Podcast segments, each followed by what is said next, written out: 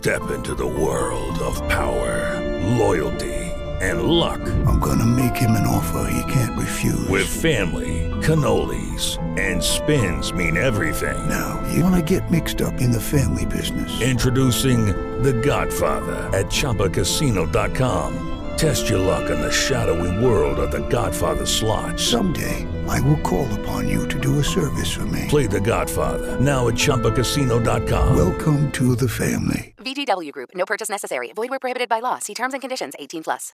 With the Lucky Land slots, you can get lucky just about anywhere. This is your captain speaking. Uh, we've got clear runway and the weather's fine, but we're just going to circle up here a while and uh, get lucky. No, no, nothing like that. It's just these cash prizes add up quick. So I suggest you sit back, keep your tray table upright, and start getting lucky. Play for free at LuckyLandSlots.com. Are you feeling lucky? No purchase necessary. Void where prohibited by law. 18 plus terms and conditions apply. See website for details. Análise Política, com Orion Teixeira. Olá, Orion, muito bom dia para você. Bom dia, Luciana, Murilo, Lucas e ouvintes da Band News. Prazer voltar a falar com vocês. Prazer sempre todo nosso, Orion. Temperatura aí neste momento? Bastante. Bom, o sol está chegando aí, começando a, a desequilibrar a temperatura baixa aí. Melhorando. Melhorando, né? Mas você está bem aquecido. Agora, aquecido mesmo, a gente tem que ver se tá essa questão aí, né, do Calil fechando com o PT, que vai indicar o vice. Como é que tá essa história, hein, Orion? Porque, ó, eh, estão cotados Reginaldo Lopes, André Quintão. Essa negociação tá quente ou tá fria? Subindo a temperatura, viu? Aqui no estado e também em todo o país. Luciana, a negociação avançou. Temperatura que eu digo política, tá? A negociação está avançando, Cari os petistas se entenderam ontem e vão indicar aí é, o vice na chapa dele. Os nomes mais cotados são, como você disse, o Murilo falou há pouco também, do deputado federal Reginaldo Lopes, que até então reivindicava vaga de senador, e do deputado estadual André Quintão, que é o líder da oposição na Assembleia Legislativa. Com isso aí fica garantida a aliança de Calil com Lula em Minas Gerais, o que já era, o que era desejado por ambos. E o senador Alexandre Silveira também, do PSD, fica confirmado como candidato à reeleição aí ao Senado. O PT deverá indicar em até 10 dias o nome do seu vice, que vai compor a chapa com Calil. Reginaldo Lopes teria preferência por, ter feito esse gesto de abrir mão da candidatura a senador, o que estava travando a aliança. Né? Já foi compensado eh, pela presidência nacional do partido com a escolha dele para ser coordenador de Lula em Minas Gerais. Mas isso não exclui da indicação para ser o vice. Vai prevalecer nessa decisão a maioria da executiva estadual em acordo com a executiva nacional. Nesse ponto, o Cacílio Reginaldo sobe. Do outro lado, Calil tem a preferência por André Quintão, que é o líder aqui na Assembleia Legislativa do PT. De outro lado, então, eh, essa negociação deve eh, se processar hoje, por exemplo, Calil se reúne com o Reginaldo Lopes para começar a discutir esse novo formato da aliança. Tudo isso foi possível a partir do último sábado, quando o presidente da Assembleia Legislativa, Agostinho Patrus, do PSD, abriu mão da candidatura a vice durante reunião com Lula, Calil e a presidente nacional do PT, a Gleisi Hoffmann.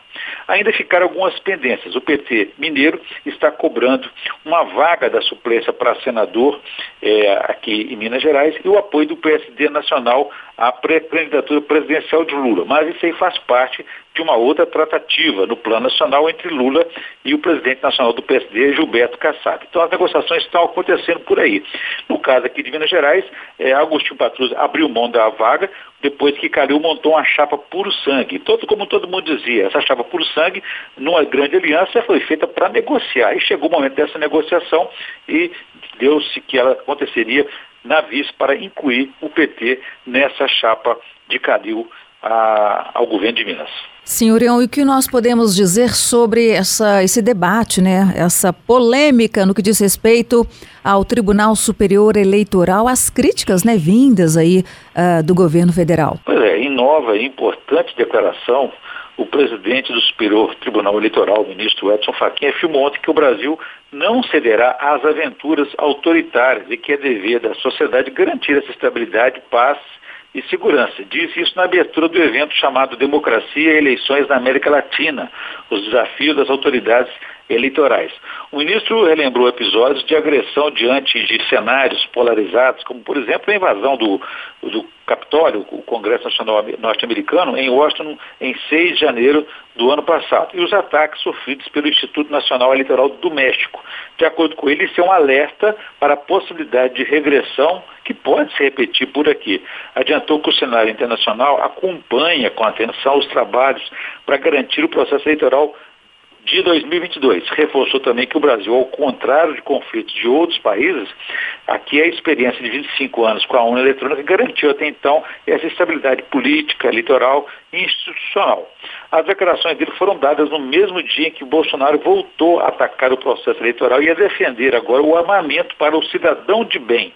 Um dia antes, ele disse que o país estaria próximo de viver outra crise caso as eleições não fossem, não sejam auditadas. A cada dia que passa, a cada nova pesquisa que surge aí, e Bolsonaro vê as suas chances de reeleição em risco, ele agrava o discurso antidemocrático, como quem diz, se eu perder é porque teriam fraudado o processo, porque a democracia estaria em risco. Aí faz essa associação perigosa, tendenciosa, de porte de armas e defesa do que entende por democracia e soberania. Está seguindo, então, à risca e com riscos a cartilha fracassada nos Estados Unidos do ex-presidente Donald Trump. A gente fica por aqui, Oriol Mas, voltaremos a nos falar depois de amanhã, sexta-feira, encerrando muito bem a semana. Combinado, Luciana. Estou aguardando aí dia 2 de junho, a exemplo dos estudantes aí que estão com essa notícia boa do FIES aí, aguardando dia 2 de junho, quando nós, Belo Horizontinos, poderemos adquirir gás de cozinha, gasolina e medicamentos e diversos outros produtos aí sem incidência de impostos durante o dia livre de impostos aí promovido pela CDL Belo Horizonte. Um abraço para você e todos os ouvintes. Quem quiser saber mais, pode consultar o meu blog no www.blogdorion.com.br. Um abraço a todos e façamos um bom dia. Façamos, Orion, e vamos aguardar então 2 de junho, uma quinta-feira, dia sem impostos. Orion, um beijo para você. Até sexta. Outro. Tchau. Tchau, tchau, tchau.